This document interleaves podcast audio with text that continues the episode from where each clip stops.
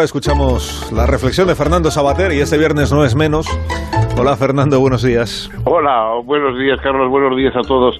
Eh, yo estoy, impresionado un poco por la, eh, la decisión que ha tomado mi amigo eh, José María Mújica de, abandonar el, el, PSOE, que para él, en fin, eh, y para toda la familia Mujica, eh, el PSOE ha sido algo más que un partido político, ha sido una especie de familia política para todos ellos, y esta, esta decisión que tomado José Mari de, de abandonar el partido cuando, cuando bueno, cuando vio la efectivamente eh, repugnante fotografía de, de Idoia Mendía confraternizando con Otegui, etcétera, o sea, como si todo como si todo fuera como si todo diga igual como si los que eh, han apoyado la violencia como los que han deslegitimado la, la, la constitución y la siguen des deslegitimando eh, acusan de, de, antidemocráticos a los demócratas etcétera etcétera como todo eso si todo eso no contara eh, a la hora de, de hacer la cena de navidad. Mientras que en cambio se está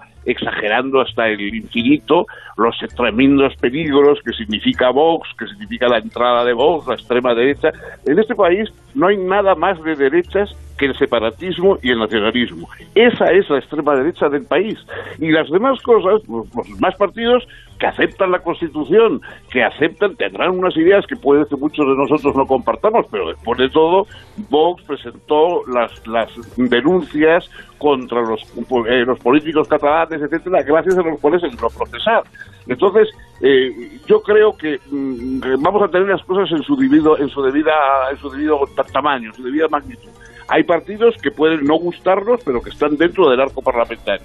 Hay partidos que su proyecto, sus planteamientos y muchas veces sus modos de actuación eh, son contrarios a la Constitución y contrarios a la convivencia política.